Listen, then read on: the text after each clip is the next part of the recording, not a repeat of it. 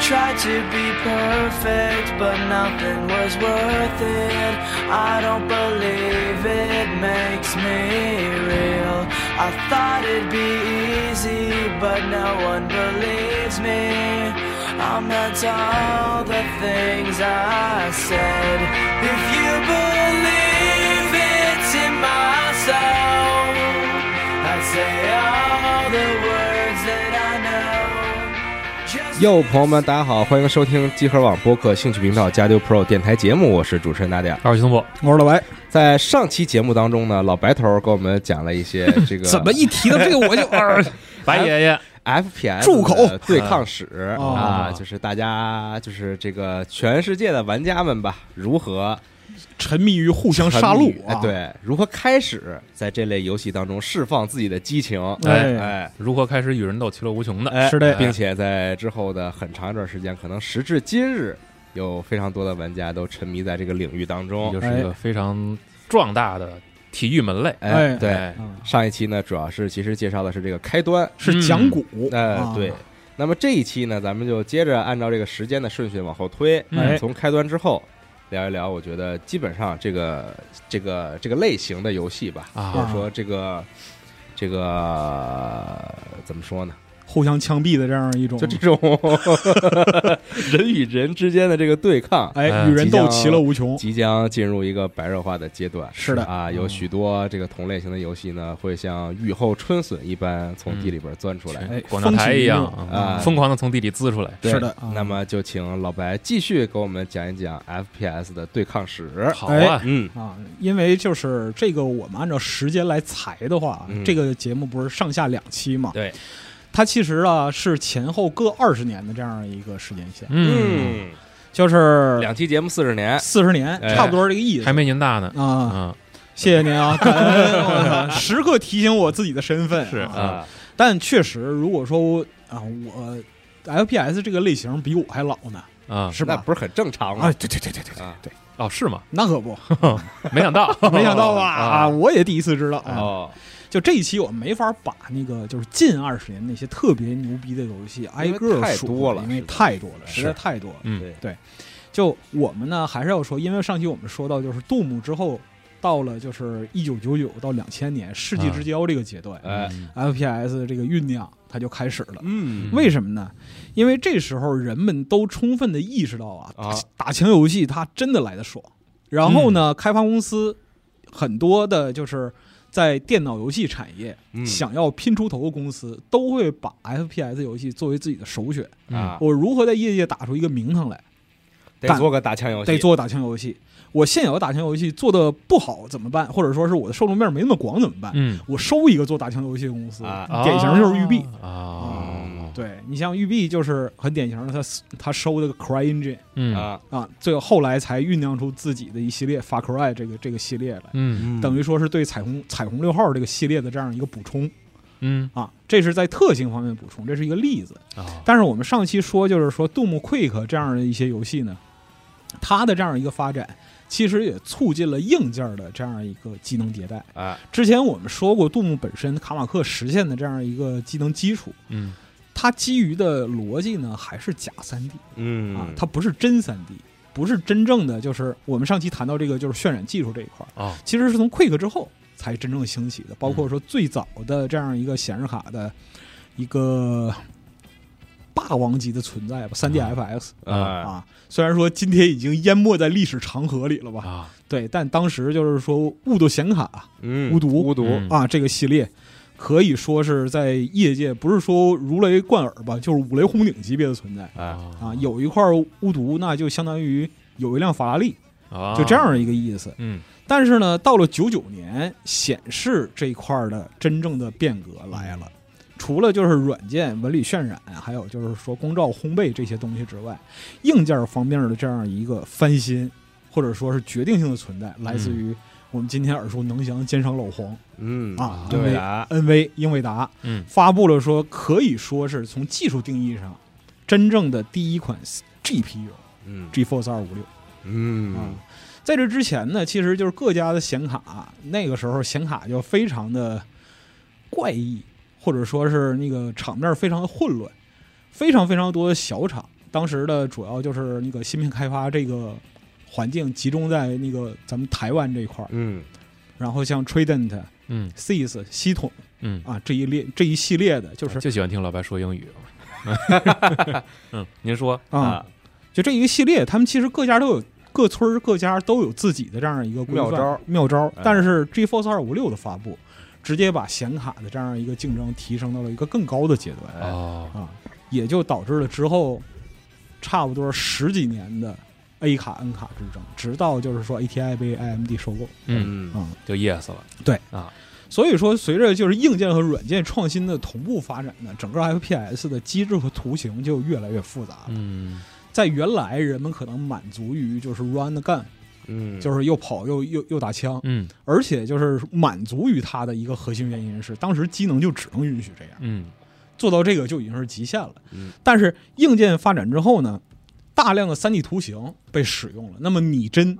嗯沉浸式的这样一个体验，就提上议事日程了。随着就是硬件本身能够给人们提供更多、更加沉浸其中的这样一个环境，嗯那么大家对于这个题材的追求啊，就变得复杂了。嗯题材一复杂呢，事儿就变多了。嗯比如说像那个就是，呃，我们回忆就是八九十年代的那些就典型的英雄电影，啊你，像就是史泰龙、嗯施瓦辛格，什么那个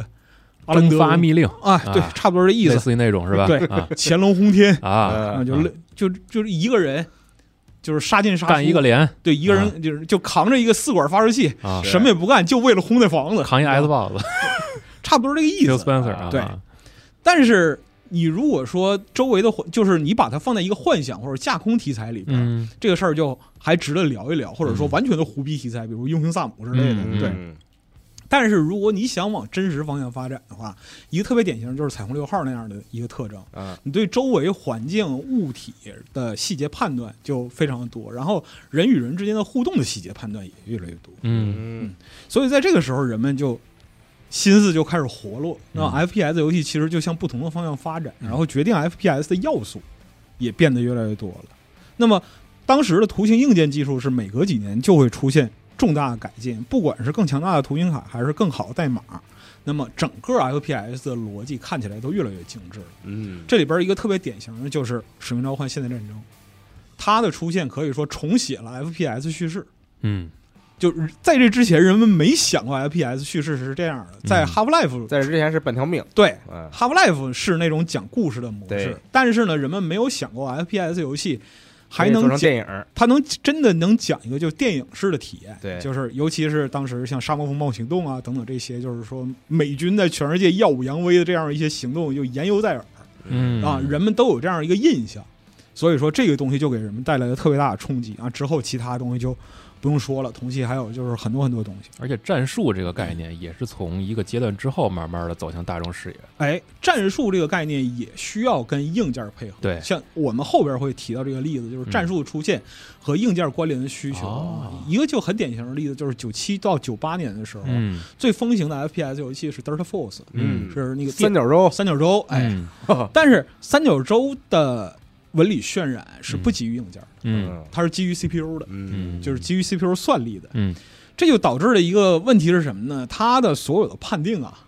完全看你的机器跑多快。啊，你跑得快，嗯就是你的机器比你的机器的运算速度比别人快，嗯嗯你玩你在联机里边都有优势，哦，这个个事儿就很妙。而且就它虽然在当时已经作为就是现实主义射击游戏的这样一个代表，嗯啊但是它里边有很多致命的缺陷，而这些缺陷在后边其实慢慢都被补足了。所以说，这个产生分水岭的趋势分化，其实是在一九九九年。嗯除了这一年发布了 GeForce 二五六之外呢，还有一个就是，它前一年出现了 Half Life，嗯这一年出现了 CS 最早的模组。哎哦， CS 最早是那个 Half Life 的 mod，嗯对，那么我见过版本号最早的 CS 是零点八，嗯哦，对，嗯那个时候就是那个就是警匪双方四个嗯角色就已经全了，但是其实就是这四个角色也是随着就是开发不断迭代，慢慢加入了。啊，一个绿的，一个戴面具的对，啊，就是那个 GIGN 嗯呃啊、Seal 嗯嗯 GSG 九。嗯应该是。就类似于这样一些就角色身份什么的嗯，嗯在那个时候其实就确定了。那么早期的 CS 扩散轨迹其实跟 Doom 差不多，嗯是爱好者先做成 mod，在网上传播，然后呢，大家从 LTP 下载，嗯适配自己的局域网，嗯啊然后再去玩，嗯然后还会产生就是一些就现在看来觉得不可思议的问题，但是当时就百思不得其解。嗯啊其实就是版本号有些微差别，嗯你匹配不上。嗯就我自己都碰到过这样的情况，嗯就非常有意思。从一点零到一点一的时候，哦这个时候呢，喜欢打枪人们其实对原有的 Doom 游戏呢，Doom Like 或者嗯 Doom Clone 这种游戏。或多或少都产生了一些厌倦，但是大家都不说，因为什么呢？找不到替代品。嗯打枪这一块儿是找不到替代品的。但是这个东西就是跑枪游戏，它有一个特别典型的特征，就是它对资源控制要求极其严格。嗯那么赢家通吃，赢家杀一切，无论是就是路人局的混战，还是一对一，只要有人控制住先手，然后他对资源的控制是指数级的，你就永远没办法赢的。就是容易滚雪球，对，对，就是对，简简单来说就是容易滚雪球。如果说有人咱看那过时候大家也不在乎这个事情，对就不在乎这事情，不但像是现在，哎呦，这哎游戏怎么做为的了这不公平啊知识点什么的不行，切就 就是 so weak。就是我， 我操，怎么还怎么还开地图炮的？我操，太狠了啊！ 就是我不知道那个现在有没有就是类似的这样一个，应该有很多，就是大家可以到视频网站看一看，就是一些碾压级的存在。嗯，给我印象最早的就是那个 Rocky Boy，嗯他打 Quick 的时候的这哦样一个，就是那时候看的，那时候还没有视频网站，嗯就是那个 FTP 服务器上的他一都是些上传下载，上传下载都是一些击杀录像。嗯就就是基本上开局撵了，撵完之后一直撵到底，二十比零、嗯就是这样。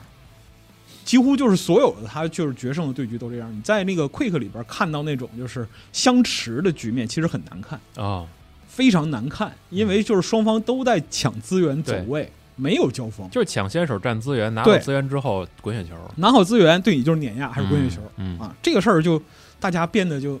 很难受，看的人也难受，玩的人也难受。嗯但是很多人又需要赢，嗯，不赢我就没法玩了。哎，这怎么办？所以这个时候，多人团队竞技就成为一个大势所趋的形象。哦这里边分化出两个特征来，嗯一个是 CS 为代表的这样一个团队对抗竞技，嗯一个是军团要塞嗯啊。我们上期也稍微说了一下。嗯那么 WoW 其实很有这个先见之明，飞快就把它收了嗯哦啊。然后之后才出这个就是军团要塞二，因为它是最早的把个人竞技转化为团队竞技，而且赋予玩家角色特征。嗯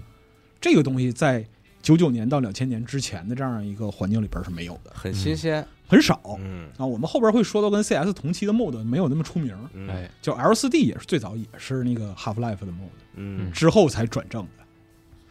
所以说呢，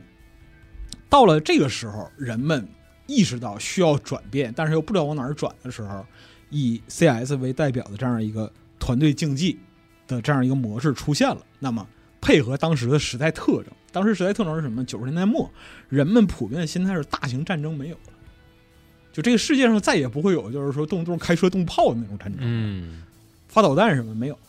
只不过是一些小的、局部的、零星的，需要个人能力和精锐去解决的这样一个冲突。啊哦嗯那怎么办呢？世界的混乱要从打枪游戏里边表现出来，嗯所以呢，就是特种部队与恐怖分子的对抗，嗯这也是我们开始说的，就 CS 各个身份其实都是欧洲各国的这样一个精锐部队，欧美的，哎其实主要是北约的嗯啊。就现实主义打枪的快乐以及正义性就在这儿了。那这里边其实也有一点点些微的这个意识形态对抗的这个遗迹啊，比如说嗯你像那个就是 CS 里边匪方那个那个白匪嗯三号那个戴大头套，然后穿一身雪地迷彩那个北极复仇者啊那我个最嗯爱的北极复仇者啊，那其实是 FSB 的就是那个科博的就是后继者，嗯 FSB 啊，俄国内务部的就是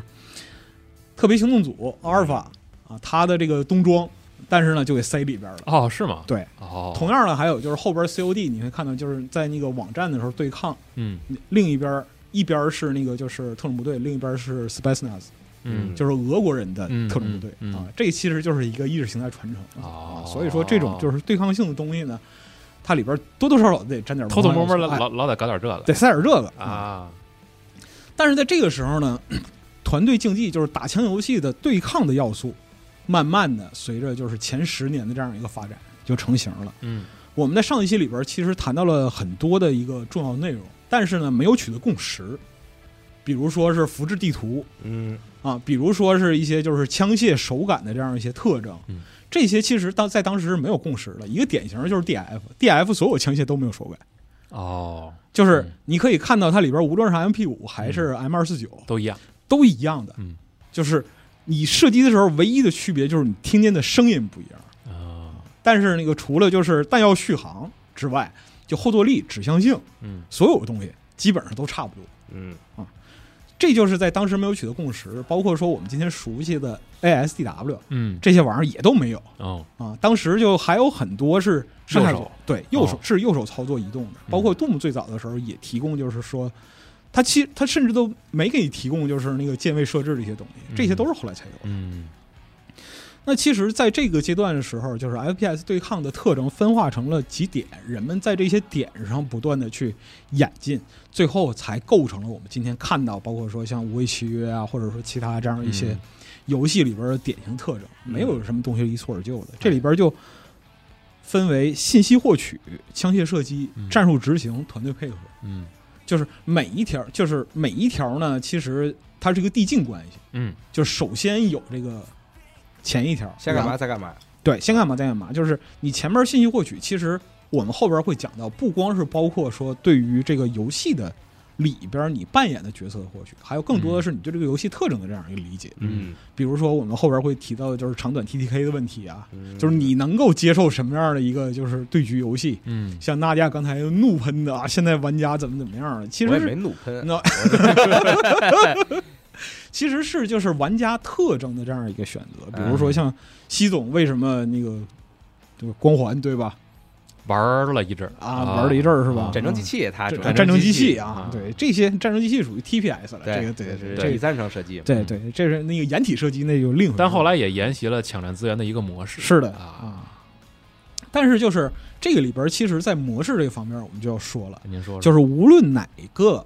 形式，夺旗也好啊，或者埋包也好啊，啊，占领也好，这就类似这种，所有的流程其实都是进攻、清理，然后阻碍、反清理，嗯所有的模式都是这样。这其实就是人类战争的基本模式，没有什么变化。嗯，只不过就是说，这些形式我们上面提到的这些东西，其实都是锦上添花。嗯那么具体的执行方式依托的是什么呢？枪械的射击和战术执行。我们说就是整个进程是团队配合的结果。嗯那么它依托的是枪械射击和战术执行。如何让枪械射击和战术执行达到这个级别呢？依托于就是玩家个人的信息获取。但是在游戏的设置方面呢，它又产生了另外一个问题，就是有的游戏里边玩家个人的信息获取非常重要，嗯有的游戏里边就没那么重要。嗯嗯但是你需要知道你在哪儿干什么。一些很典型的游戏是我连我在哪儿我在干嘛我都不知道。那战战地一刚一开始，很多人懵逼也是这个原因对，嗯战地一还是做了简化的，嗯更典型的像阿玛红管儿，啊啊啊啊红色那管种弦乐啊，对，红色管弦乐这种，因为它本身提供的信息就少。对，嗯而且它刻意的把你放在这个拟真环境里，遮蔽你的因信为息它削获取。弱这个游戏系统提给带给你的提示，嗯，告诉你在干嘛，对你必须要，因为他追求拟真嘛，就他是追拟真他追求对嗯那种真正的战场环境，对，所以你就需要去靠你自己的知识观察哎啊，知识积累来判断自己在哪儿，自己在干嘛，敏锐的敌人在直哪儿，觉敌人在干嘛，对是啊，就是这个，你像信息获取这个层级的，如果说我们把它再向上无限延展的话，这个事儿其实跟 FPS 没什么关系了，嗯它就变成像 CMO、Simano 嗯这种就是真正的战场模拟器的嗯这样一个特征，我去了解对方的这样一个决策，然后我使用什么样一个决策，嗯，它跟打枪的快感一点都没有。对是啊但是我们要想在打枪里边获得这样一个就是我提前预判了你的预判的这样一个快乐，我们前面提到的这几点虽然是彼此递进的，它就要做到互相平衡，嗯而做到这一点是非常难的。嗯所以这二十年里边，我们看到很多游戏非常的牛逼，很多游戏看起来非常的牛逼，但出了上手之后很快就挂了。哦，比如呢，不礼貌啊！ 这太不礼貌了，比就如是说 B 哥那那个游戏啊 Law Lawbreaker Breaker low breaker 啊啊，我刚才想到的就是白爷爷刚才提这个最便捷的信息获取，其实就是像现代战争的 UAV 嗯哎三连杀直接开，马上就要这种就是一个共享信息的最好的激励。对，嗯，而且它不仅是个人激励，也是它是团队队激励，团队对激励，嗯，能够就是把个人战术执行和团队配合结合起来，，对，就能够给予在团队对抗之中的这样一个正向的推动作用。，是的，否则的话，嗯，就会有点问题。哦，这里边其实每条如果我们单独延展开，它都能做一个就是单独的 Pro 节目。嗯，呃甚至每一个射击游戏里边的枪械，我们都可以单独做一个以那后报您告。都录做吧，对啊以，后没都必要，没必 要。不不不，很有必要。那那 那没有啊真人快打别录了，就录这个吧。别别别别别，如果真大家想听老白以后录这些，别挖坑啊！别害我。 这些这个 F, 如果大家想 FPS 游戏里边儿这个对抗要素的对 Pro 节目的话，嗯请大家在评论区里边儿对告诉我们。如果你们想看老白穿着裙子录啊，可以再加一个赞嗯，行，咱们继续， 啊，我们回归啊，回归啊！咱啊们继续。我们我说正经的，啊！先说的是正经啊，是是是是啊，好好好好，行行行啊，啊，答应了啊当然了啊，嗯，首先啊继续继续，嗯啊，首先我们说这个信息获取就是基础里的基础。嗯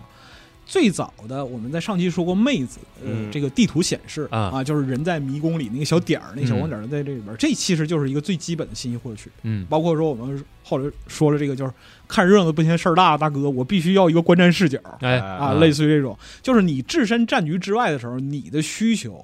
就是获取这个战局里边尽可能多的所有的信息，因为你不涉及胜负。嗯，你像就是说体育比赛、体育转播，为什么要多机位啊？哎啊，就是这个原因，嗯，就是人类这个是人类的特性，就就是喜欢看教窥窥探他人的隐私，就喜去欢看发教现练细骂街节啊。对，列恩虎克啊，这这枪太马了，这啊是吧？就类似嗯伯乐来都得夸，就类嗯就类似于这种，人们是在这里边儿获得快乐的。嗯但是对局的人呢，如果说他手里边没有信息，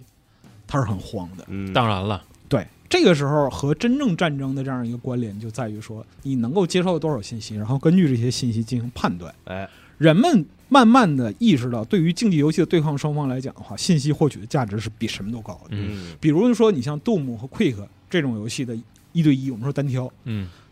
一个决定性的前置就是你对这个地图的熟悉度是怎么样，嗯，嗯，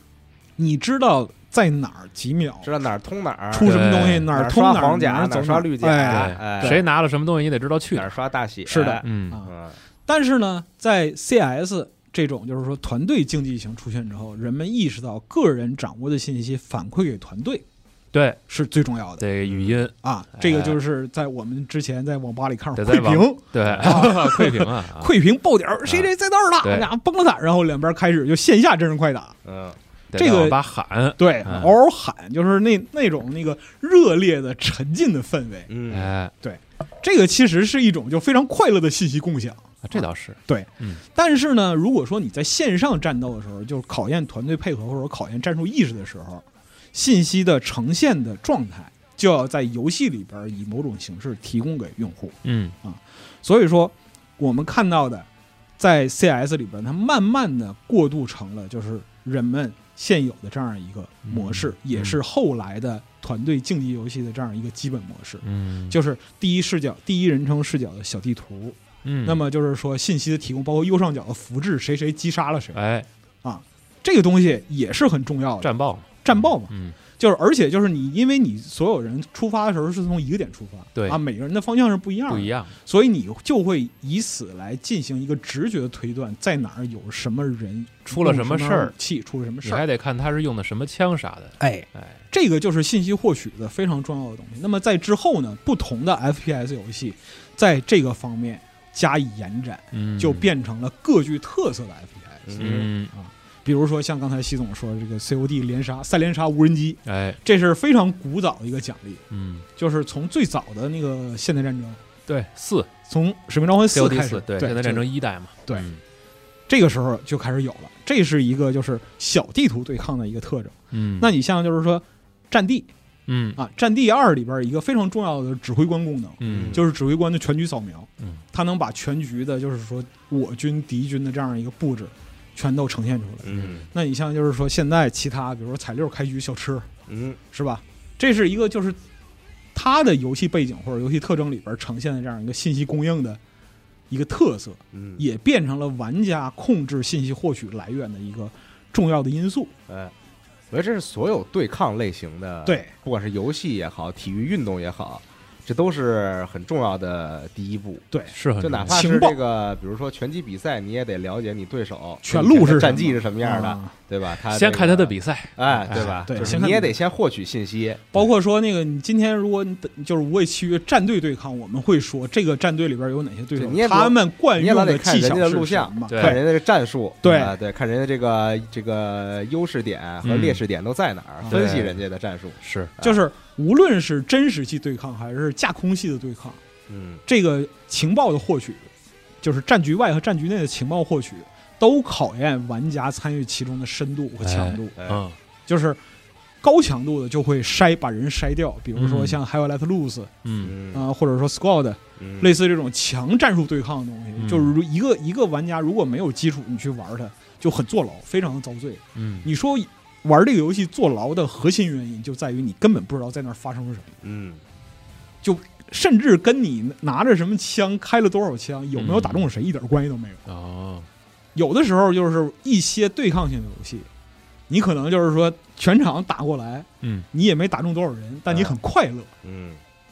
就比如说像那个，嗯，大家都有体验的，应该就 New Town 这种，啊，就极限 小、对极限小地图，大家一片混战，嗯，是吧？但是呢，后来的码头啊，那就差也那也没那么快乐了，其实对嗯，开开始的时候还是挺快乐的。嗯但是呢，就是当你都不知道你在参与什么时候，嗯这个时候你从游戏里边能得到的快乐就大打折扣，嗯除非你以坐牢为乐。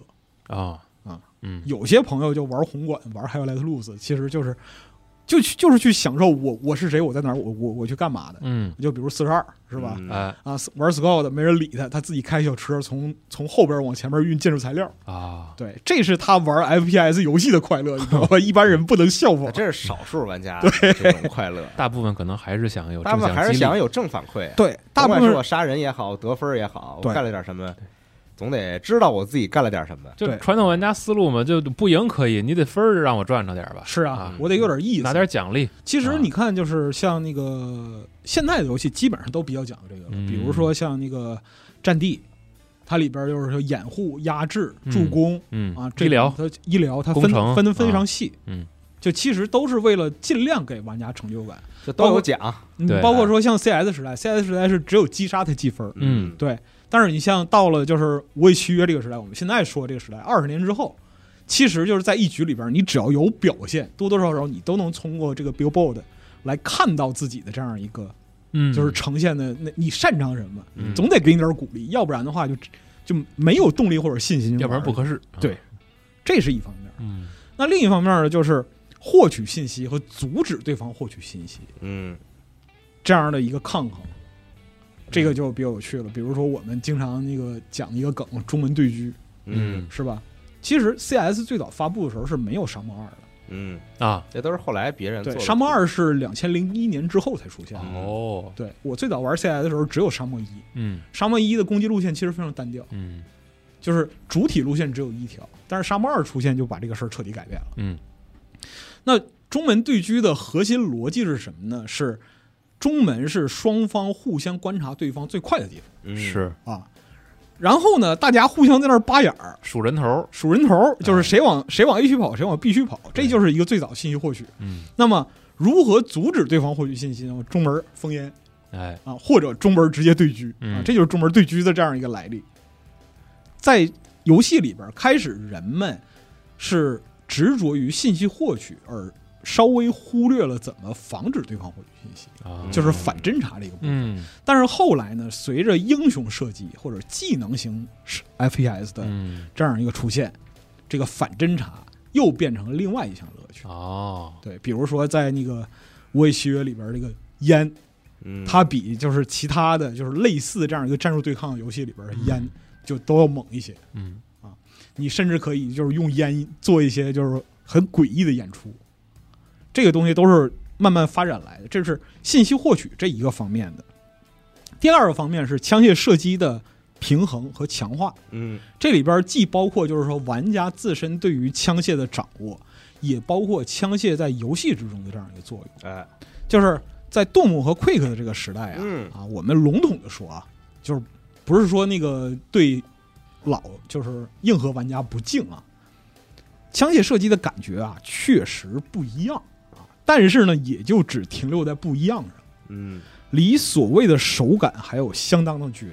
嗯，因为它是一个架空的科幻背景啊，你说什么都对，嗯是那样一种情况。比如说，如果你玩过就是最早的 Quick 一到 Quick 三，你就会知道，就是人们最喜欢的大炮。嗯啊，这个玩意儿咚一下，你会有一个后座的体验，但也就仅此而已，嗯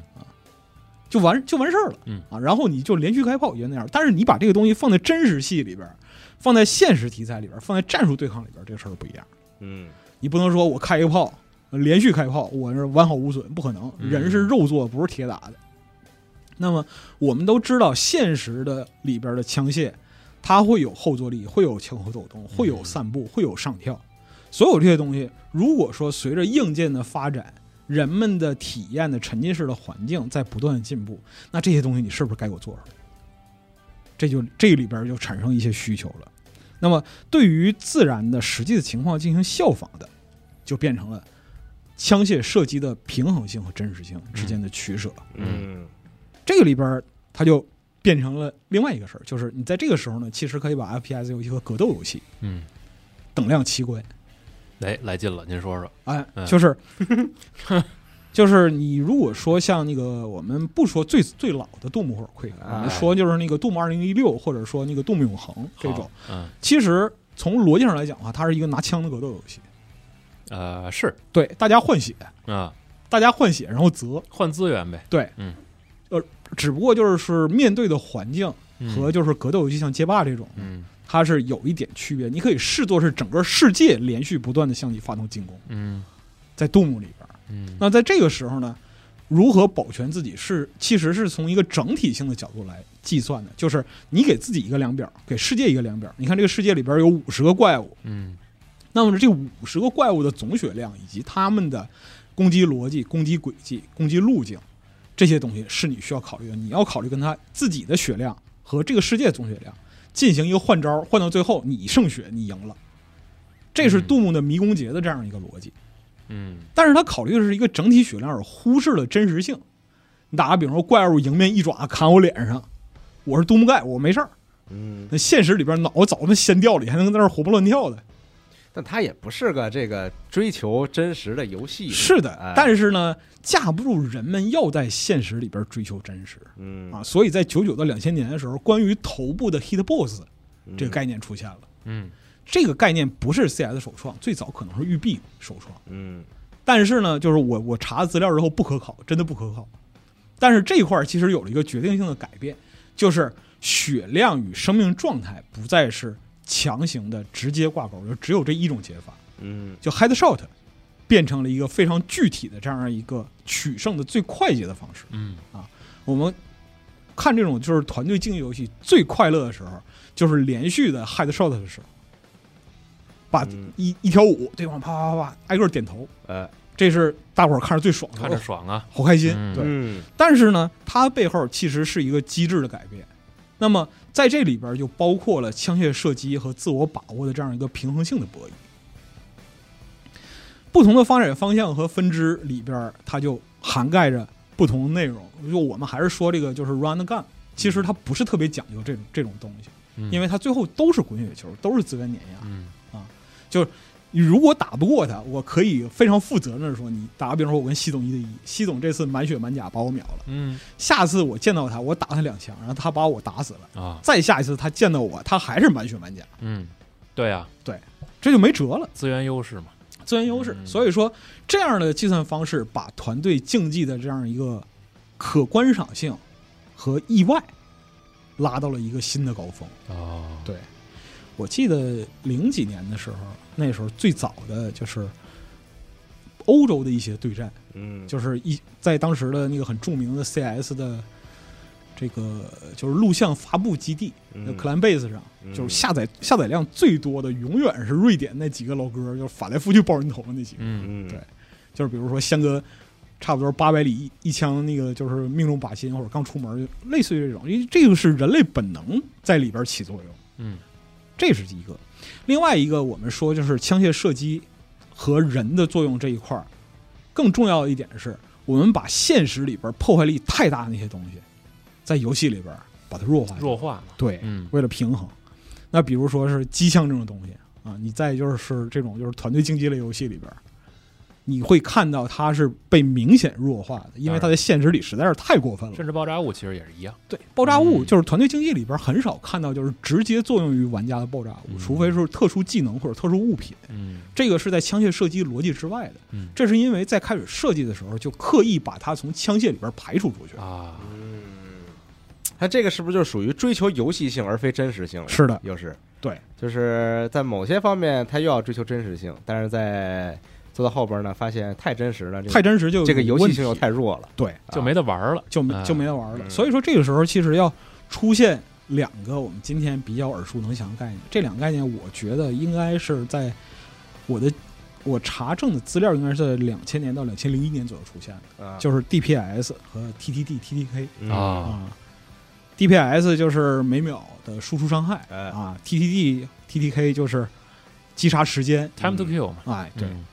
所以说这些东西呢，它基于的就是游戏本身的枪械的设计。那么玩家如何对枪械性能实行认识，这是 DPS。嗯 TTK 呢是在了解 DPS 的基础上，抓住机会给人送走的可能性。呃我们追求的永远都是越快把人送走越好对，嗯啊，除非是。在那个就是决胜局啊，或者说是特殊时刻就稳赢的这样一个情况，百分之百赢的这样一个情况下，猫捉老鼠可以瞎玩儿，啊，可以瞎玩儿，可以闹，可以刀，或者类似于这样一个东西。嗯但是在这个时候，FPS 游戏类型的分化就从 TTD、TTK 的这样一个长短开始产生了分化。嗯，你比如说像那个就是 CSGO，我觉得这算分化的一个类型吧，对就是一个其中一个要素，是的，嗯而且就是 FPS 游戏本身呢，它如果说自己的 TTK 有了变化，但是嗯玩家不适应的话，它也会很快翻。嗯这里边就有一些之前的例子，那就比如说像之前的《守望先锋》。啊它反来覆去的在平衡的，除了技能，除了玩家就自身的这样一个角色特质特色，因为它是一个特别典型的英雄射击游戏嘛，嗯其实就是在 TTK 之间做出这样一个取舍和平衡，就是玩家用什么角色，在什么时候击杀速度更快一点，或者或者说它击杀速度太快了，我们把它消一消吧，嗯类似于这种。那常规射击游戏的 TTK 是这种东西都是非常非常保守的，而甚至说各个类型的游戏都有它自己的区间。嗯那么真实枪战题材的射击游戏，因为它的拟真性一般是一秒之内就解决了。是啊那枪那枪打身上了，那直接就结束就了嘛，对，就结束了，对，尤其再加上 hit，他就们就是是追求这个，尤其再加上 headshot 和 hit boss 这一块儿啊，嗯这个东西给予人的刺激是非常巨大的。嗯那么你像就是其他的一些类型了，比如说奇幻类的。或者架空的，嗯，就是或者说像早期的那个那个叫 FPS 刚发展的时候魔法题材的这种东西，它都就就没有限制了。但在同一个类型里边儿，如果说出现 TTK 或者 TTD 大变的这样一个情况，玩家就有很大可能不乐意。我记得这这算超模了，对就，就是它完全不符合这个游戏原本基础的这个它设置的就这个这个目的对，嗯、就比如说像那个我之前我记忆里边儿就是《战地五》，嗯，有一段时间他是觉得就自动武器太 buff 了，啊，他就把那个自动武器的这个就是总体威力吧，可以说把 DPS 下调了差不多百分之十五到百分之二十这样，嗯，嗯，然后就玩家就开始大骂，就是就是说没法用了，对呀、嗯你怎么用啊？就我近身就是扫光一个弹夹不死，嗯你你别管就是说打身上多少吧，总之我扫光一个弹夹但是没死，啊，嗯啊，这怎么回事啊？其实就会产生一些问题。是，就更长的这种东西，其实是一个规模性对抗，嗯比如说像那个。你都不能说它是 FPS 游戏，它确实不是。就比如说《坦克世界》嗯， 《战争雷霆》嗯，这种，就是说技术，还有其他的就是各种综合元素这嗯些东西，西加起来，这个枪械射击关系不是特别大。这就是游戏本身设计的这样一个目标。嗯同时呢，这也取决于就是玩家群体特征的变化。你如果说在那个游戏 FPS 游戏类型比较单一的时代，Doom、Quick 嗯，那个时代，很多玩家能接受很长的 TDK，嗯大家彼此周旋，打到弹尽粮绝啊，最后怎样怎样，就是嗯它有一个。我说句不说句，就是现在可能比较流行的话，是延迟满足快感。啊，嗯就是费尽九牛二虎之力，山穷水尽，总算把它干掉了。我快感来自于这儿。但是呢，现代玩家他有更多的选择，他有更多的方向。你如果不给他一个立刻见效的这样一个方式的话，他可能就会弃坑，嗯，就不玩了。嗯所以说，近十年来短 TTK 的这样一个流行，是有这样一个道理的那在这里边呢，其实又说到第三个问题，就是战术执行但是你说这个呀，啊，就是我觉得 Quick 类型的游戏，就是它的这个落寞呀，嗯这个是综合原因嘛，各、嗯各种各样的原因，就包括这个玩家对于一 v 一的这种这种接受程度，对，然后包括因为它 TDK 长，然后在这场对局当中呢，呃，你像有些游戏，比如说《守望先锋》，它 TDK 也很长，你半天可能也打不死一个人，嗯，但是呢。呃，在这个期间呢，你会有不停的其他的方面来给你带来不同的刺激，正反馈，就总你总觉得自己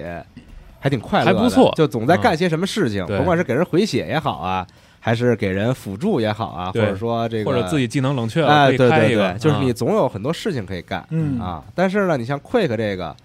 你除了杀人以外，别的事情你干起来其实没有什么快感。对啊，那种游戏除了开枪就是跳，这个抢占资源呢，这个快感吧，我觉得不是很强烈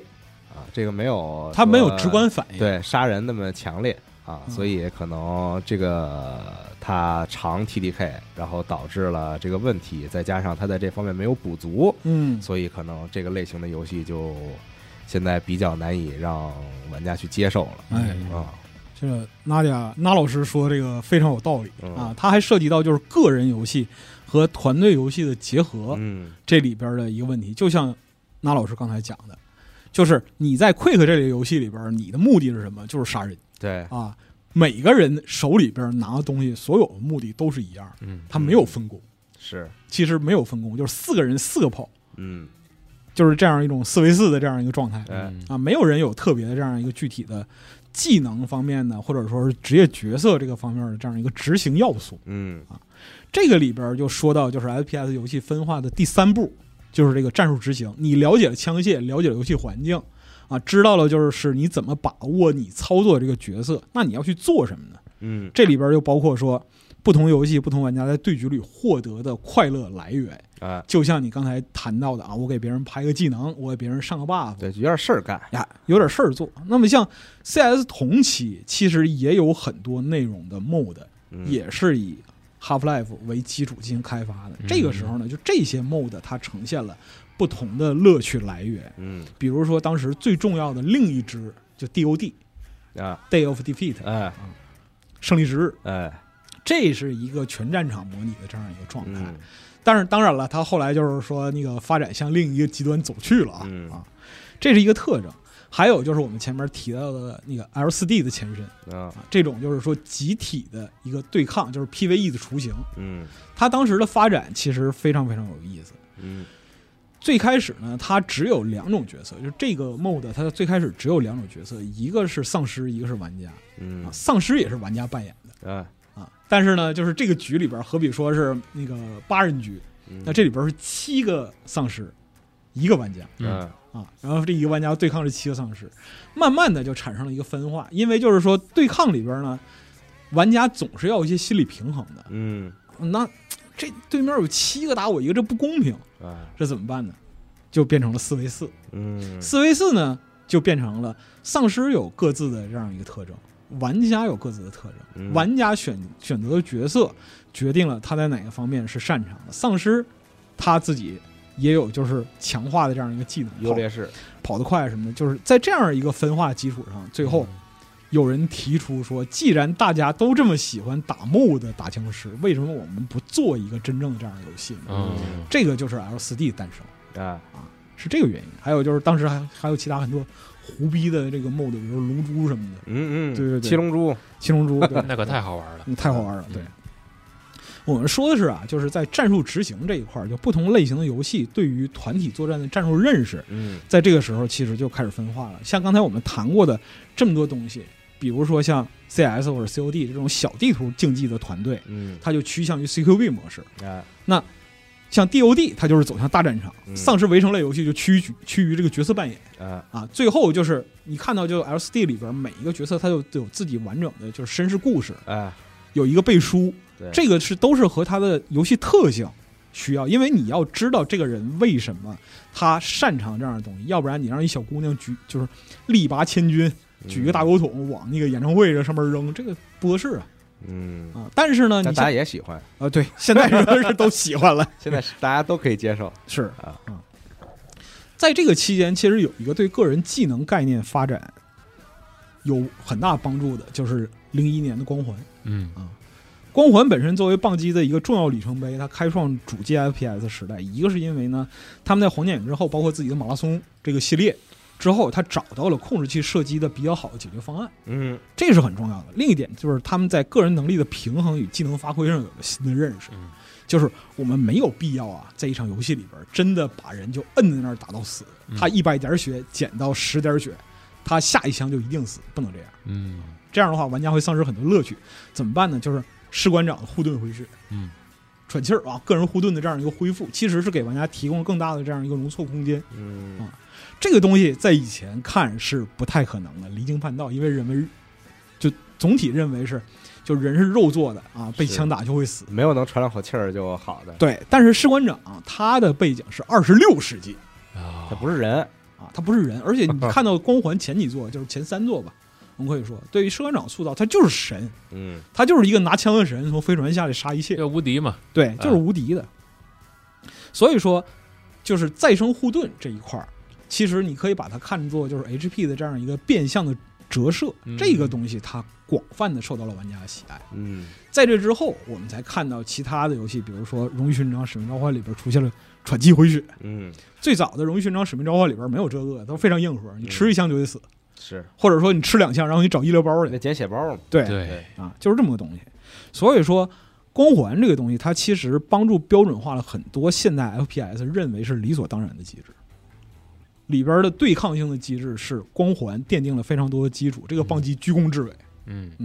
包括就后来战争机器的很多东西啊，其实也从光环里边得到了一那些您借多鉴说说啊啊，，不了不了，下次吧，不得罪您啊，要不然您又让我穿裙子 啊。没事儿必传，您包括接着说光环后期的这个主机的联机多人对战方案，为什么就是一上线就大受成功？这个东西其实是很罕见的。嗯是他对于本身的这样一个武器把握的这样一个认识和玩家在战场上整体环境的认识把握的平衡。嗯因为光环它有一点是很重要的，在这之前，像 Run the Gun 就是满身都是枪，嗯你像杜牧那种就是就是数字键一到零一啊对，嗯全都是枪，光环你只能切两种。嗯那么你要如何熟练的把握你身上这两种武器，达到更高的分数，或者说取得胜利？这个对于玩家的考究就更细致了。嗯嗯而且呢，就是人们通过长期的这样一个实践啊，发现这样一个问题，就是你身上呢有十把枪，你最常用的其实也就其中两到三把。嗯是你没机会老跟那儿切枪，当你就是说用到你不熟悉的第四把枪的时候，你多半已经快死了。嗯所以说，当时棒机的这样一个考虑，就是在武器系统的设计上，既然人们很少用到那一些，然后那些又不是必须有，那么我们为什么不把它简化掉呢？嗯我给你一个选择空间，但这个选择空间不是那么大。这样的话，你能有更有精力，或者说是更有注意力，在我们为你设计的这样一个 DPS 系统。嗯这个是棒机非常开创的一个东西。那我们前面说信息获取，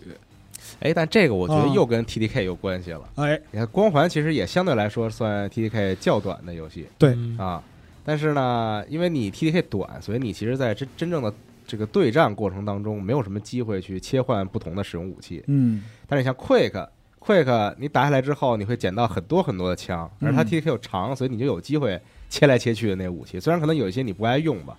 但有一些是你切了也白切对，对，但是在合适的时候呢，你还是能够在可能至少四把武器之间切换的。呃，就是你用杜牧永恒说吧，嗯就杜牧永恒，你要打速通的话，就是首先你先别练那个关卡，你先练切枪，嗯，就是以切枪为基础，最起码的就是 real gun 嗯炮、，双管喷子嗯这些你整明白了，然后就是附加技能整明白了，然后你再去研究这个，嗯这是这一类游戏发展到现在这样一个路径。嗯就是它为什么要切这么多武器？它的目的其实也是追求 DPS 和 TDK。嗯，当然，对战的逻辑是另外一回事儿了。是所以说，就是我们前面谈了这个，就是信息的获取，那么枪械的射击、战术的执行，最后就是落到团队配合上了嗯啊。这是前面几点的这样一个综合应用，是最复杂的，但是也是最考验竞技性的一个要素。那团队这个玩意儿就不用说了，它非常落地，个人能力是绝对需要注意的。嗯，但是呢，团队之间的磨合，或者说是团队彼此的互相补足，对化学反应，嗯这个东西，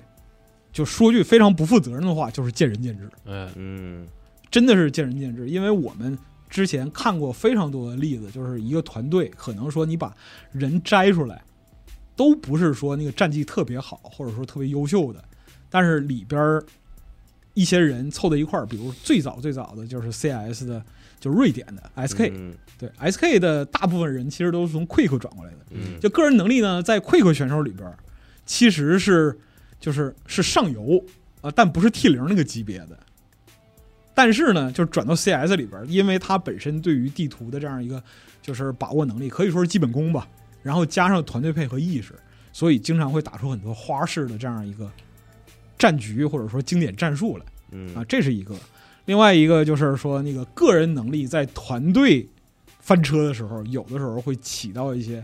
意料之外的作用啊。特别典型就是那老师嗯是？吧？核聚变这个就是一最后这个这个绝地翻盘一挑三是吗？嗯啊，看着那那一段我反反复看了一下啊，电竞 电竞的高光时刻是吧？啊实现那个电竞梦。明人年生拐签点红牛了嘛？对嗯，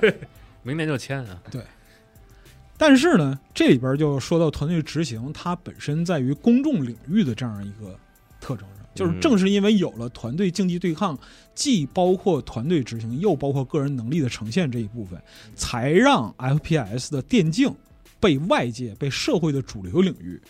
予以注意和传播。嗯，那它好看呀，就是它有了，看得懂的人可以去看这个，它有了娱乐性。团队战术。嗯，那看不懂人，我作为刚入门的，那我就看人家，我说我说这人怎么打这么准哎，啊？就是我们前面说，你像 Doom 和 Quick 这种，就是说他去尝试竞技。Quick 控是就是现有的历史最古老的这样一个，就是嘉年华，嘉年华或 者说是 FPS 竞赛。嗯但是呢，如果说对于普通大众他不理解 FPS 的人来说，嗯，这个东西好看吗？那可太不好看了。这个人东西也不认识，什么 Rafa 谁呀都不认识。对啊，这是一个。另外一个就是说，打个比方说，你看 Quick 控两个选手对垒，如果说你身边是一个对 FPS 游戏真的没有了解的人，他看得明白这些意图是什么。那完全看不懂。那当然看不明白，节奏太快啊了。对，这是 Quick 这游戏的问题。对，这就是游戏的问题对。我们坦率的说，这就是游戏的问题。但是像就是 CS 出现之后，这种团队小规模、快速、短你看期内 WCG 对对吧？当时这个多么的热烈嗯啊，这个现场多么的热闹。嗯大家看打 CS，咱们这个国内也有很多很早就打 CS 的这个选手嗯啊，这就是内行外行都能都能看得快乐。那这个时候啊，我觉得嘖也体现出了解说的价值。哎，嗯观众看不明白的时候，好的解说能给你说明白了。是的。但是好的解说呢，它其实也有一个前置，就是呢，完就是观众啊，他要承担较少的教育成本。是，比如说，我给一个人解释杜牧， 我我前面半个小时大概在解释就杜牧盖为什么这么牛逼，啊，是吧？为什么他被枪被枪打不死，被火烧不死，被链锯砍不死嗯啊？这是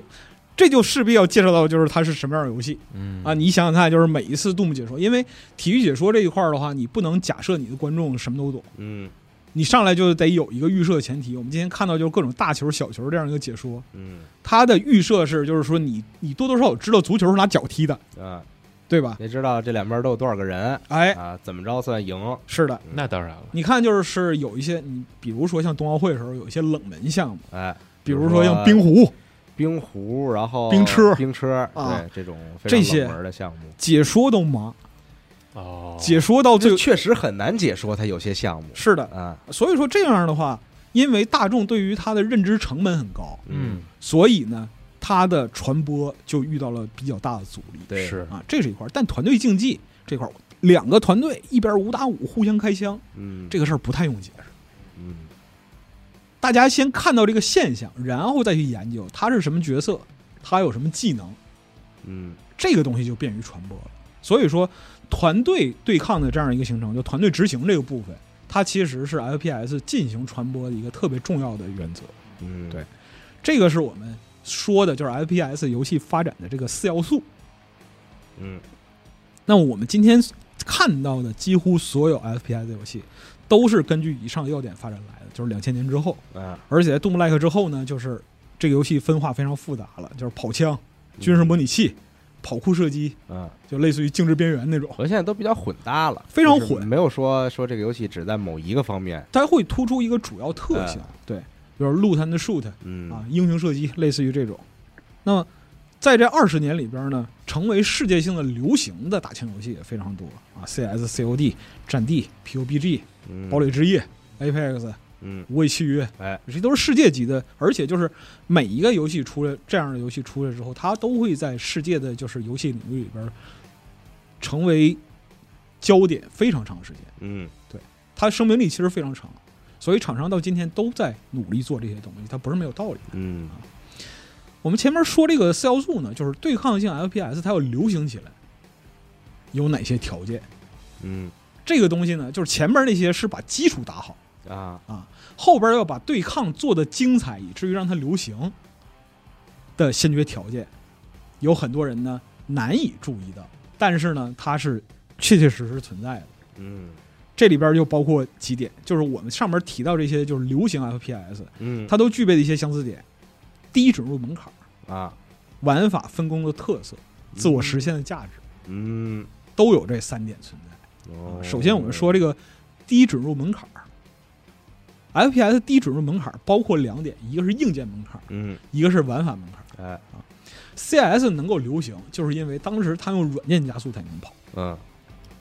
就完全的软件渲染，嗯它也能跑，而且就虽然很膈冷，但它至少能玩儿。是在当时的人的就是眼里看来是是是能玩儿的。有个电脑就能玩儿，对啊，你像就是 MOBA 类游戏，它能够流行起来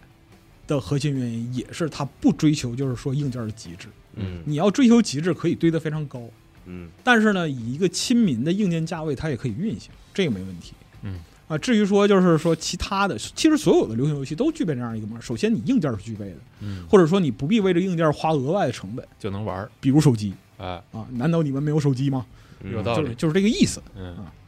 另一个就是玩法门槛的这样一个概念，就是相对意义上的低，它不是绝对低，不是所有人都能玩，但是它要保证说你付出一定的学习成本之后，你能够有一个循序渐进的快乐。嗯一些类型的 FPS 呢，就是你的学习成本非常高，高到离谱，比如塔科夫嗯这种就是那个学习成本高到极限的这样一个代表。嗯而且呢，你学完之后会发现你学的东西都没用，嗯这个这个这个就就比较挫败了。嗯甚至会导致玩家就是退坑啊或者什么。当然了，就是过段时间心痒啊，又重新回去玩什么，这这这，然后又挫败，但是又挫败了，然后又退 又坑走了，对，形成一个循环呃嗯哎，啊。但是呢，你像《无畏契约》本身来讲的话，它既注重个人能力，又注重这个团队协作，它其实对于一个玩家要求是非常高的。对，它门槛不低，它门槛并不低，但它努力的把这个门槛做低。嗯就是开始的时候呢，你先去学习的东西，比如说你没有 FPS 基础，或者说是 FPS 基础很就不是那么强吧，嗯那么你最开始的时候，它会给你一个解决方案，就是非很快的让你去识别不同枪械的优势区间。嗯然后大概理解这个玩意儿是啥，比如说步枪、冲锋枪和狙击枪之间有什么区别嗯啊？你知道这一点就行了，你多多少少能上手打了。啊接下来是实践的问题。然后呢，就它本身来说的话，它是鼓励精准点射的，嗯就是我们前面提到 headshot 这一块儿，就它是一个典型的头线式射击。但是呢，如果你没那么准，其实它也给你鼓励，嗯，就还行，就是给你一个我还行的这样一个感觉。嗯这个其实就是去降低玩家的这样一些成本。那打个比方说，我们像说我们在那个射击游戏里边追求啊追求 DPS，就最快的这样一个东西，这是这是进阶的人才能够尝试的东西。当你就对于枪械的理解没有到达那个情况的话，你连控枪都不会，你怎么去点头，对吧？嗯这是一个决定性的问题。所以说，那个你像就是拳头之前他那个开发日志里边有一句话，其实我觉得不错嗯，就是对于一个普适性的这样一个 FPS 游戏来讲，我觉得这个观念是非常好的，就是说让玩家能够确实的执行出色的战略来对抗对手，而非花力气去对抗地图本身的设计。就是我不用把额外的学习成本放在就是说我在哪儿，我是谁，我要干嘛这上面。嗯就你你首先熟悉自己手里的枪，嗯，首先熟悉你要打谁，然后你进阶之后，你再去考虑地图，再去考虑别的地形因素啊，或者说什么各种克制什么的乱七八糟的这些东西。所以说，就是流行 FPS 的决定它流行的一个先决要素，就是能让玩家在游戏内迅速理解游戏获胜的要点。嗯而有基础的 FPS 玩家就能够在游戏的上手阶段快速获得极佳的游戏体验嗯啊，这个是比较文雅说法，不太文雅说法就是图右。嗯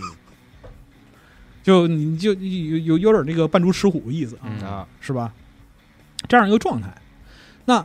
在这样一个基础上，如果说资深玩家想要在这个游戏里边继续向上攀登的时候，就要付出进一步的学习成本了，就是这个游戏本身的特色。嗯，这和这个游戏自身是一个什么样的类型有关呃系它。定位， FPS 游戏的定位，嗯比如说它是跑枪游戏啊，你需要控资源，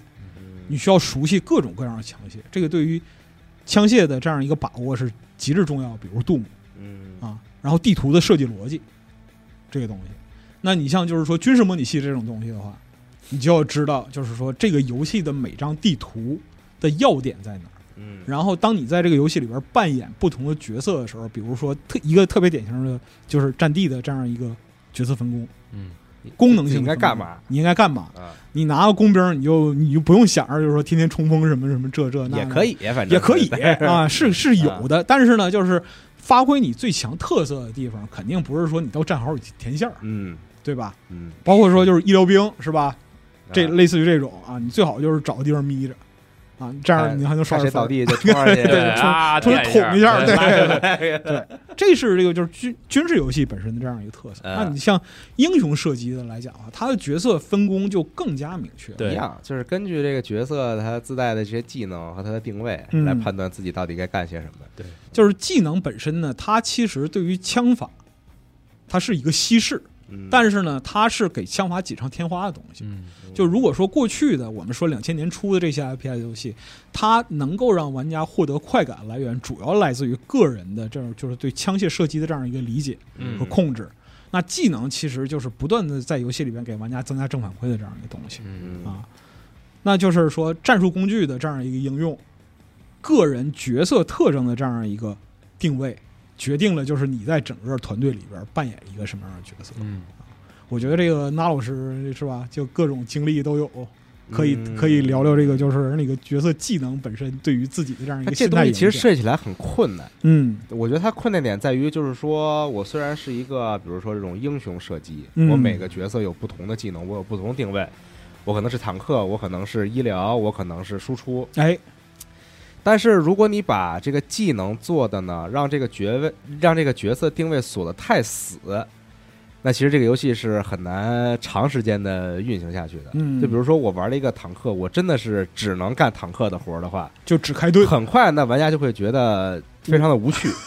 因为你在那儿帮别人承受伤害这个事情，对于大部分玩家来说，肯定没有你你你给别人造成伤害这个事儿要爽。哎，我玩这些游戏，我肯定是想追求这个快乐的感觉，我也想，对吧？我相信很多玩家和我一样，说我也想体验那种我一个打三个、一那个当然打五了个这种快啊嗯乐，对吧？嗯啊，高光时刻录高光时刻，但是，但是如果我作为一个坦克角色，然后你这个游戏的设计又把我这个角色定位锁得很死，嗯，那我很有可能我过段时间我就再也不会碰这个定位的角色了。呃，这就好比可能有时候到后期你会发现，这个游戏如果它一定要按照这个这个角色定位来进行匹配的话，嗯你会发现你选了一个输出位，你要排很长很长时间的队，因是为因为大家都想去玩输出，对没人想去玩坦克，没人想去玩治疗啊。但如果你又锁的没有那么死，你又放太开的话，那这个角色又很超模，他本来是个辅助位，结果呢，变成主攻位通，过了一些技能的这个调整，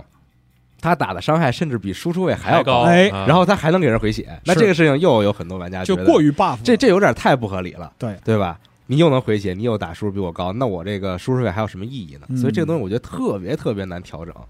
就尤其是你作为一款这种英雄射击类游戏，嗯，因为你要不断的增加新的英雄，肯定你要保持这个游戏的活性嘛。是的，那你每加一个，可能它都会造成对这个原本的平衡性有特别特别大的影响，对，而且很有可能你一个细微的调整就会造成你没有预料到的一个特别大的不好的结我果。们前面其实已经说过了，就是在这个对局方面，一个参数的细微的调整都会导致双对方的感觉就是直线的这样一个改变嗯，啊、而且有的时候可能，比如说武器也好，或者你的角色也好，它的维度没有那么广的时候，嗯，我觉得越容易出现这个问题，就是你在某一个方面调整了一下，然后它会造成一个特别大的一个影响对呀、嗯啊。你十二个人调整一个，你就要考虑一对另外十一个人所有的变化。所以就是说，这个东西我觉得就特别的难做，是的啊，所以也就是为什么很多这种游戏，就是每次更新玩家都出来骂，每次更新就是骂，每 总次有更新就是骂。因为总有人受损嘛。你做这东西吧，就是他们肯定会测试的啊，我对猜测。但是你再怎么测试，你也没有说对吧？也比不过几百万人一块儿你给你测让试几。百万玩家嗯去在打的时候，这种测试的规模这么大，对所以你总会出现你没有预料到、你没有见过的这个。还有一种就是，说，流行 FPS 啊它的这个一个样本获取量和原来的 FPS 时代是完全不一样的。嗯对，对，你打个比方说，像那个原来以局域网嗯为这样一个就是对抗的基本逻辑的时候，嗯最多几十人，啊，是啊，最多最多几十人。嗯那几十人这里边，如果出现一些情况的话，就参与其中的玩家可能会认为，哦，这个可能是个偶然现象。啊那时间长了之后呢，那就是打个比方说打了一个月，或者说打两个月，因为参加都是蓝 party 嘛，嗯，类似于这种打一个月打两个月，大家取得了一个共识，哦，这个怎么这么厉害？这是有嗯问题。但在这个时候呢，下个版本多半该出是了啊。经过这个版本迭代呢，这个问题可能就会被消解，对嗯或者说慢慢的被取代。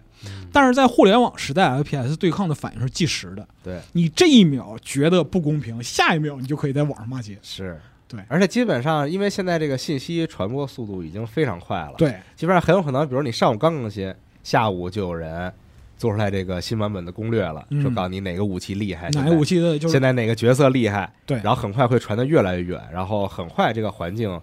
很有可能到今天晚上，这个环境里就是所有人都在用这个武器。对对对吧对对，很有可能。对，就呃，这都不是说那个 FPS 问题了，就任何的所有游戏类型都一样。所有类所有游戏类型你都想想一老样头环儿那时候，对当天晚上啊，短视频的视频攻略全出了。什么业余火之剑是对吧？ 对，但是这种强单机类的游戏还 好，嗯哎因为你毕竟是 PVE 嘛。没有，咱就说互联网的效率嘛啊是是啊是确实高啊。嗯，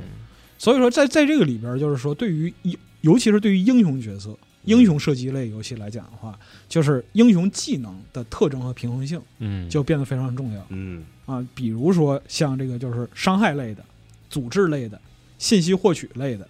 然后还有其他就各种各样的类型。我是觉得现在玩家讨论平衡性这个东西本身吧，它的范围也越来越宽泛了，嗯，已经不仅仅是局限在讨论这个人对其他所有角色的伤害，或者说他的定位是不是会影响到对方嗯的这么一个概念了。更多的可能会聊什么，就是他的职业本身会不会在未来会干预到整个团队啊等等等等，就是大家会这个平衡性这个词，它所能涵盖的系统会越来越多。嗯，其实它本身来讲的话，也是一个我们我们在这里说啊，就是平衡性，它不是一个特别精确的数值衡量。是虽然说它是由很多精确的数值构成的，嗯，但是它反映到个体或者说反映到玩家身上，它永远是一个主观的这样一个混沌认知，和它是一个整体性对，的东西相对主观一些，越来越大的一个概念。对，而而且这个东西，我觉得它没有一个绝对平衡性。嗯，当然了，对你就像就是这个棋牌类游戏，比如说象棋、嗯，国际象棋，嗯，我觉得它也不算是一个绝对平衡性，因为毕竟我们还有先手还有和后先手手呢。呀，对对啊对，就是你没法做到一个说绝对平衡性，但是做的好平衡性就是能够在这么多的玩家里边儿，我虽然可能平衡性在某一个方面是有这个我的这个天平，它不是一个绝对平衡的状态，对但是通过这些大部分玩家他们水平之间的不同，啊，来弥补这个嗯，平衡性方面的这个不不平衡哎，啊，这里边其实就要提到一点，就是在英雄射击游戏里边，对于嗯技能掌握和技能多元化，嗯，是增加更多平衡性的可能。换句话说来讲的话，它其实是在里边加入更多的输入条件，嗯就比如说呃，比如说 CS 最早那个嗯烟雾是吧？嗯嗯扔烟能爆头是吗？他就只那个那个很极限了，啊那非常极限了。那您想说什么不是呢？不是嗯，我的意思是什么呢？就是说那个时候人们都知道烟是用手扔的啊，但是呢，你像如果说到无畏契约这个时代的话，啊，烟就很多种了。嗯就是你知道对方扔个烟，但这个烟可能是球形的，可能是粘墙体上的，嗯，可能是定点儿的，嗯嗯，可能是就是是那个延迟的，这样一种，就是你都知道你的预期判断，就是在信息获取这个层级，你知道那是个烟，但是呢，你要花费时间去对这个信息做出一个拆解。嗯那么这个时候，对于玩家来讲的话，技能的熟练把握和对于战场环境的认识，嗯就拉上新的议事日程了嗯。你不能就是单纯说这个烟太霸道了，这不公平，嗯那不对劲啊，嗯是？吧？你怎么知道就是说这这个类型的烟它就霸道了？嗯就所以我觉得《无畏契约》好就好在，虽然它也是一个分角色、分定位、分技能的这样一个战术射击游戏吧，其实我也嗯管管它叫，但是呢，它有一个最兜底的东西，就你只要打得准，你只要打得足够准，对 嗯前面这些东西对你没有任何的影响，哦对吧？嗯就是你这个就是你技能再呃烟花儿哨啊、，闪啊，技对能放的好不好的，你只要打得足够准，嗯，那这些对你影响都非常弱对哦，啊。就是有些英雄射击类 游戏让。我想起了本田和玛丽莎，什么玩意儿啊？ 真打不过，气坏了我呃啊！，嗯就是在英雄射击这一块儿吧，其实那个设计者的设计逻辑不太一样，嗯有的是就是技能是决定性的，嗯但是呢，你在《无畏契约》这种游戏里边儿，它都有很典型的，就是技能真的是锦上添花。嗯它有没有雪中送炭的时候，肯定也有。但是呢，对于玩家自身的考验，永远就是是放在这个枪械的这样一个把握，嗯就射击，就你还是得打得准，对对，你就是枪还是得硬，你还是得知道怎么怎么能打死别人。嗯对啊，你技能放得再好，你也还是需要用枪把别人给杀死。对啊啊，嗯当然有个别一些技能是可以造成伤害、杀死敌人，但是嗯总的来说，你还是得用你手里的枪去把敌人给杀死。对啊嗯就是我们在那个看各种对战录像，或者说现场什么，基本也都是枪把人解决掉，嗯对对，而且大家看的最最爽快的，肯定还是还是开枪，用枪把别人给打死，对对对而不是说哎这烟儿放的哎一放了一烟儿就全场就欢呼，那不太可能。那那嗯 那是属于有大病了，你知道吧？啊，而且就是那个，这就涉及到竞技对抗里边儿，就是 FPS 竞技对抗里边儿一个更重要的东西，就是地图设计。嗯嗯你像就是是那个有一些，它就是为了让你追求杀戮快感的码头嗯是吧？就爽，是吧？你像那个就是团队大规模的团队作战的这样一些游戏，战地是吧？开阔的这样一个就是杀戮地带。嗯是必须具备的，就是两个点之间的这样一个相对来说有足够视野的嗯这样一个地方。然后嗯其实这个地方就收割人的嘛。嗯但是就像 CS 或者无畏契约这种地图，它的设计就是拐角多，嗯死角多，然后就是你在进行视线判断的时候。你必须要提前对自己的状态做一个预判，嗯对于对方的状态做一个判做一个判断，然后再做出决定。嗯而在这个时候呢，就是当你做出这个决定的时候，你就要为自己的行动负责了。啊，所以这个时候，他就能解决一些玩家自身的这样一个问题嗯啊。就我们说，就是刨除外挂不算，就像塔科夫那种啊，就是你起全装啊，就是头部、眼部啊，头部、下巴，这嗯就很窝火。但是呢，除非在你像《无畏契约》这种游戏里边儿，它就跟就是原来 CS 那样，除非说对方占据了对你这样一个绝对的信息差。嗯就我们说是外挂条件下啊，占据了一个绝对信息，他甚至知道你在哪儿身上挂了什么，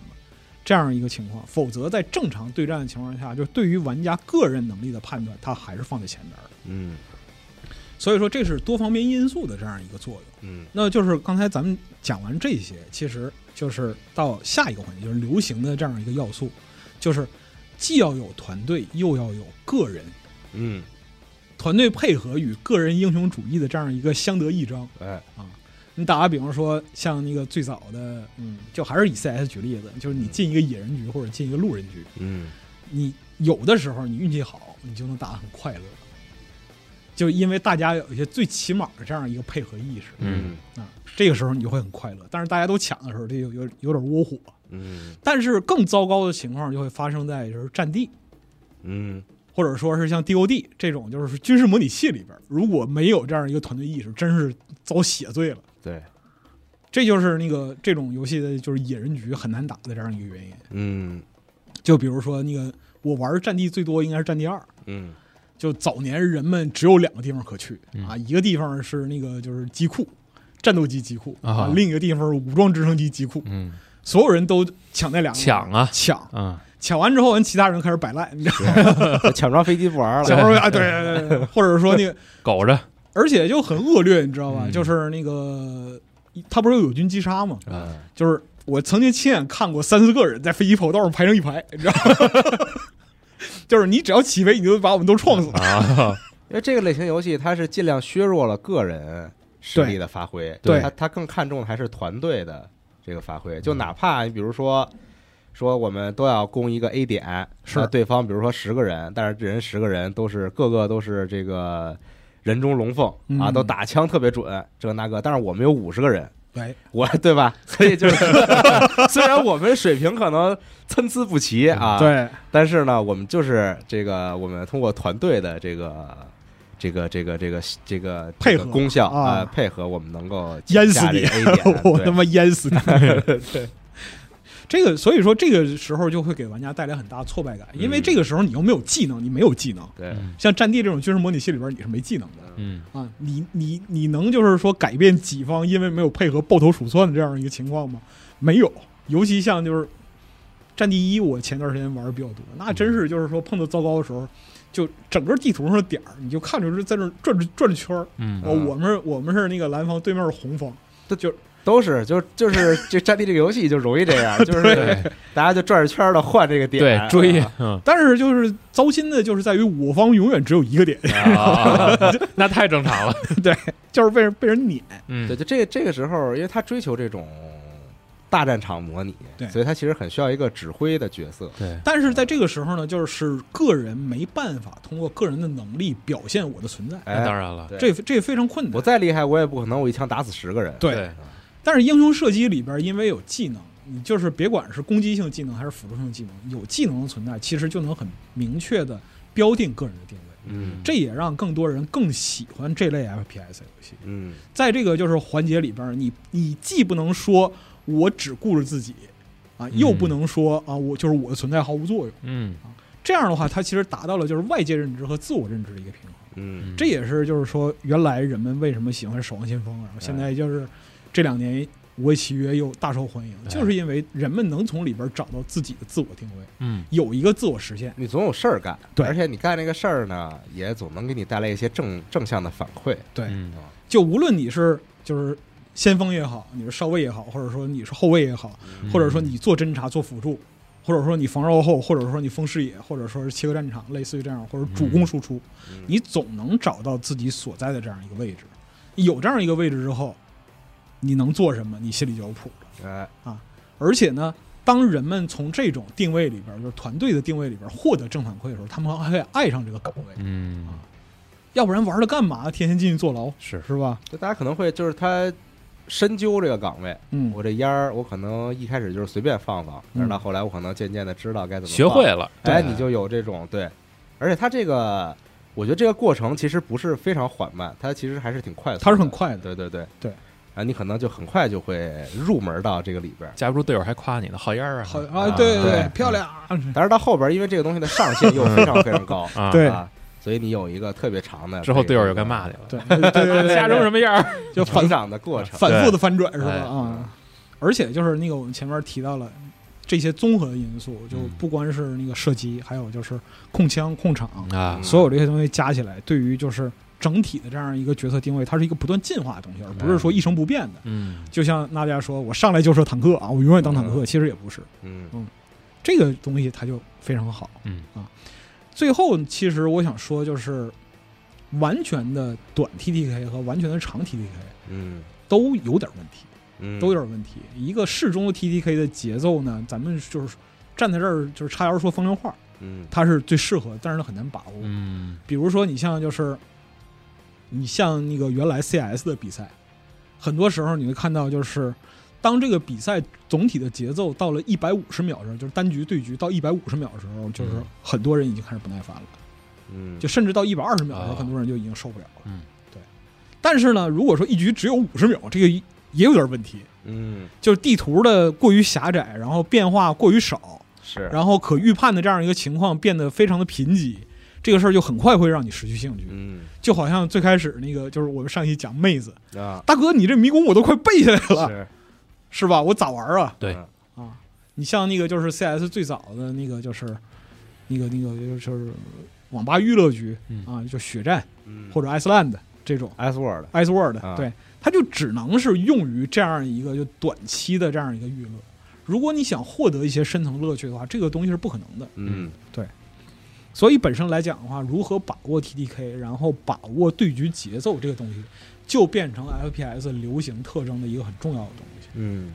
你像就是说之前 PUBG 流行的时候，金刚钻儿，这就是，对，这就是各家儿的对这个，就各家各家绝有活各家的绝活对嗯你像就是说 PUBG 流行那个时候，嗯，其实就是把最后的那那一丝快感嗯，攒到就最高潮爆发对嗯啊。如果说你吃鸡了，啊这个事儿就是说快板嗯快感是成倍的增长。嗯但是快节奏的团队竞技的这样一个对局游戏，它要想在现在的 FPS 对抗的这样一个红海里边流行起来，嗯它必须掌握住自己的特征和节奏，而这个东西是和前面咱们聊到的它的流行要素是结合的非常紧密的，嗯是一个牵一发动全身的这样一个东西。嗯比如说，我对局我控制在一百秒左右，它是否符合当今的这样一个用户的，就是互联网时代的嗯，这样一个，或者说流媒体时代的这样一个用户认知。嗯那么用户们喜欢看到什么样的一个击杀环境、嗯击杀表演？打个比方说，现在我也学，它还是靠枪，嗯主要靠枪，嗯像这个比较传统的这样一个就是决定性的胜利。嗯，那在这样一个环境里边，如果一个人能够非常精准的扮演自己的角色，他依靠技能力挽狂澜，嗯这个东西它就更具有观赏性。嗯就这个意思啊、嗯啊，比如说，其实就是一个不太不太恰当的比喻吧，就是打个比方说樱木花道啊是吧？人们都知道他的特长是灌篮，但他最后中投赢了。啊嗯这个时候就是他会给你留下一个戏剧性的高光时刻。啊，这个东西它是传播游戏的一个决定性的东西。嗯，我们喜欢看就是说游戏主播整活，或者说我们喜欢看这种竞技里边的高光时刻，其实都是为了抓住戏剧性反应的那一刻。嗯而再就是是一些游戏里边，打个比方说，你看你看《堡垒之夜》嗯是？吧？《堡垒之夜》的这样一个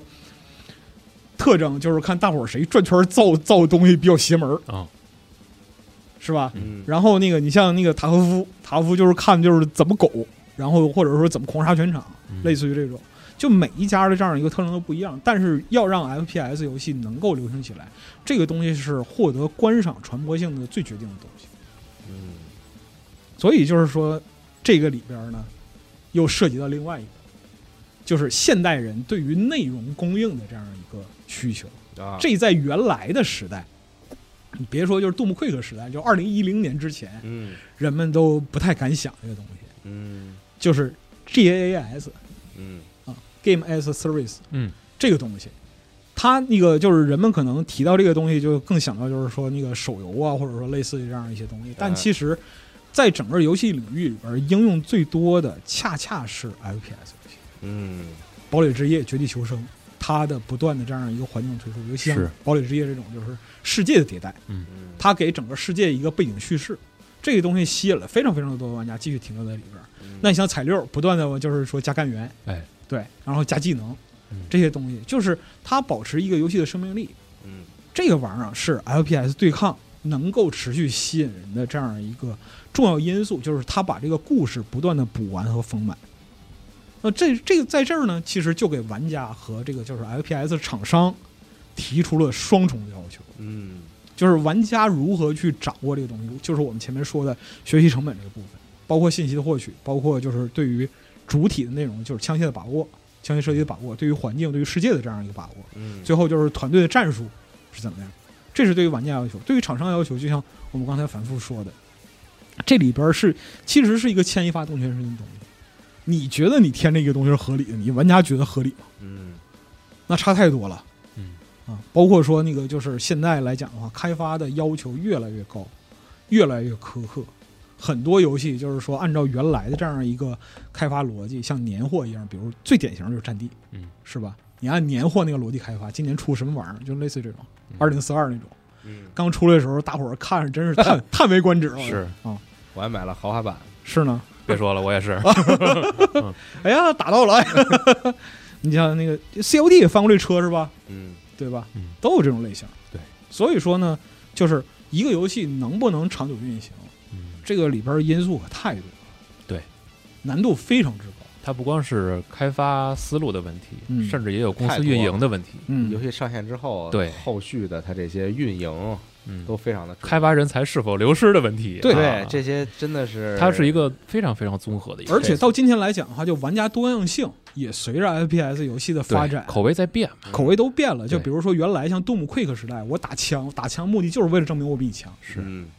我比你准嗯。但是在今天，这是一部分。有人可能是为了便利游戏里边所有职业角色，对对，嗯有人可能就是为玩枪，没准还有人就为直播呢，就是，嗯就是这样。你打开，箱子。你看我对给你吧举个例子，就比如说炸药，炸药那个打 COD 的一个绝对动力是什么？嗯就是我一定要把就是这个游戏里边所有狙击枪都打成黑曜石，啊，，就打皮肤嗯是有追求，对有追求，对它目标很明确嘛，对对吧？很具体，你不像嗯在意 KD 不在于 KD。可以你像就是 CS 这种，就是开枪玩皮肤，啊嗯，对，对吧？对，甚至是就是是谋生之道，比如说嗯社交等等，对对就是有很多这种嗯，陪玩儿啊陪玩儿当陪玩儿啊对陪玩儿代练什么对的，是啊，所以就是怎么讲呢？我们今天看到的就是 FPS 对抗游戏，它已经远远超出了最早一九七三年的老前辈们哎，想到的，哎是，对面打枪获得快乐嗯哎这样一个非常非常简单的意图。虽然我们这两期所谈到的所有所有的东西哎嗯都是围绕它来的，但是你可以看到，就是能够让全世界的玩家认同或者说支持一个类型的 FPS 游戏，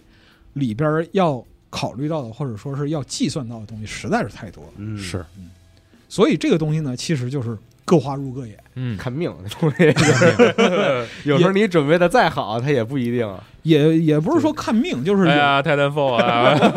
哎，真的差不多，就是是有啊的时候就是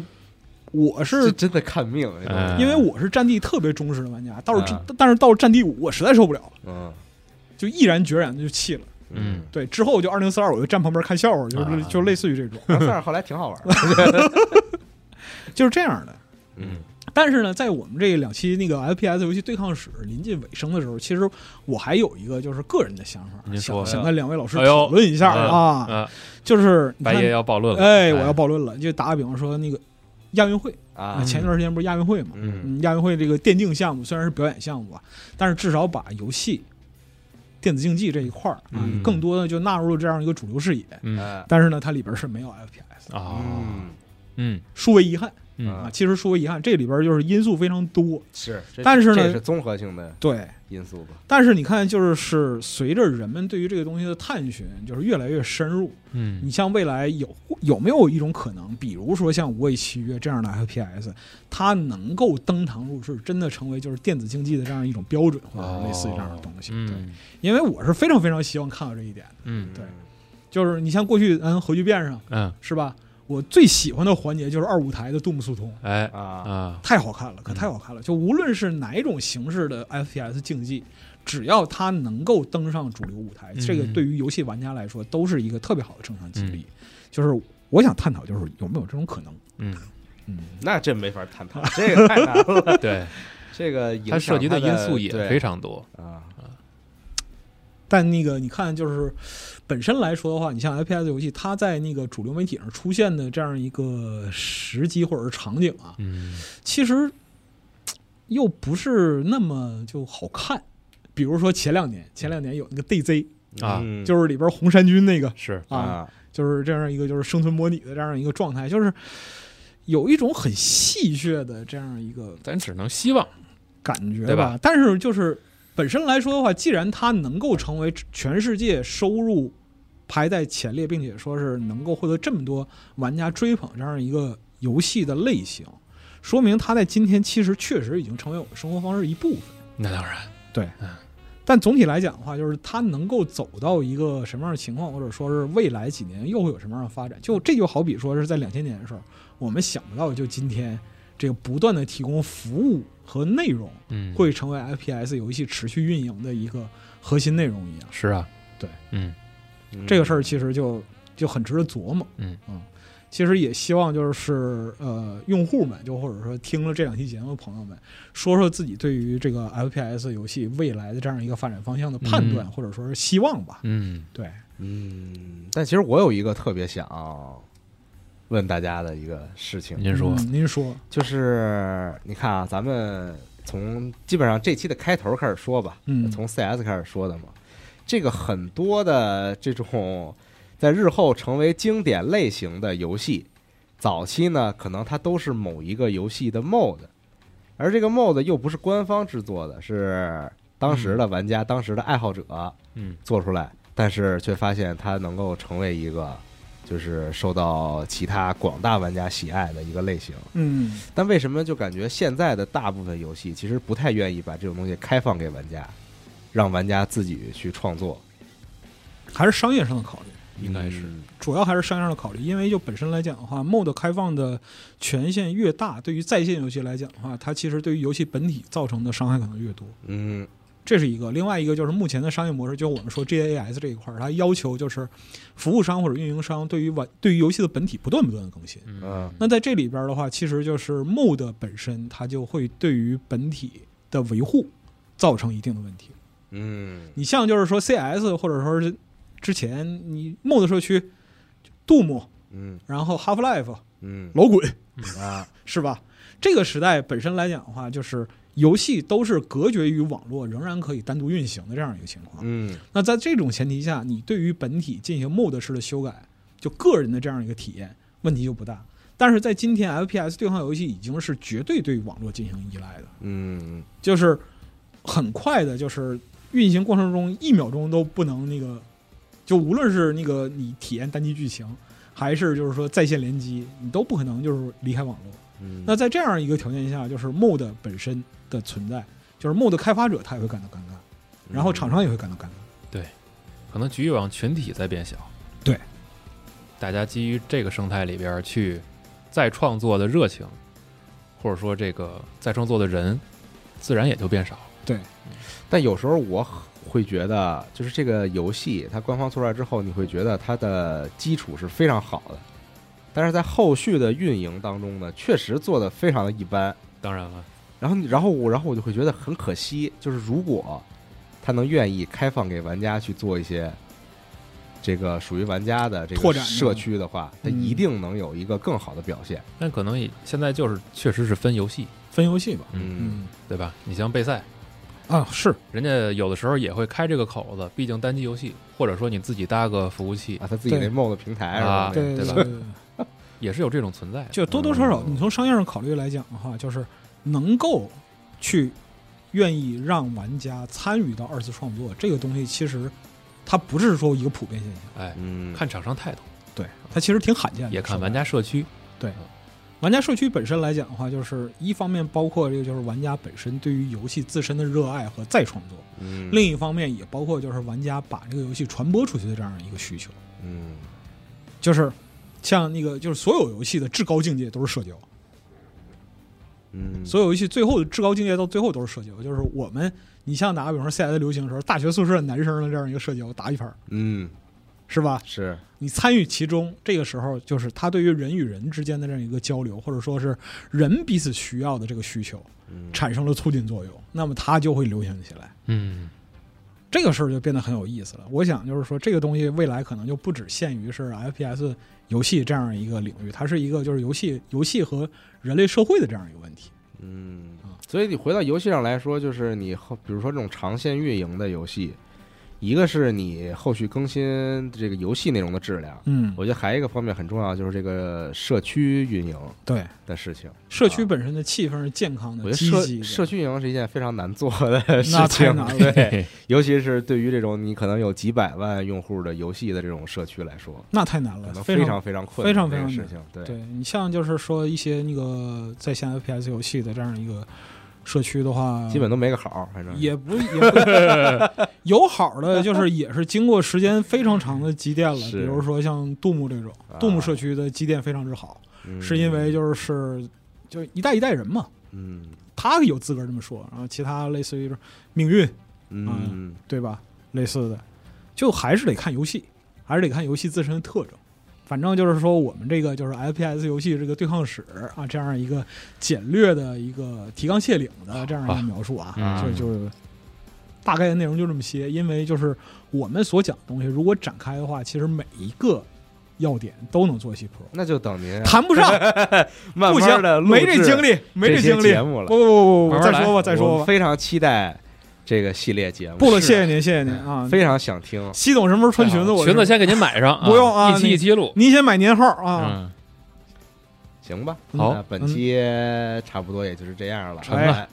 FPS 对抗史上下两期也就结束了。哦哎哎啊，对 FPS 对抗史的这个部分，如果说有兴趣的朋友，也可以在评论区啊发表一些你的观点。好，嗯嗯，当然，在之后我们这个《无畏契约》相关的系列节目还会继续更新，哎大家可以期待一下，我们会有其他方面的一些电台内容。好啊啊嗯对，行吧，那就感谢大家的收听，咱们就下期节目再见了，拜拜。拜下拜期。再见，拜。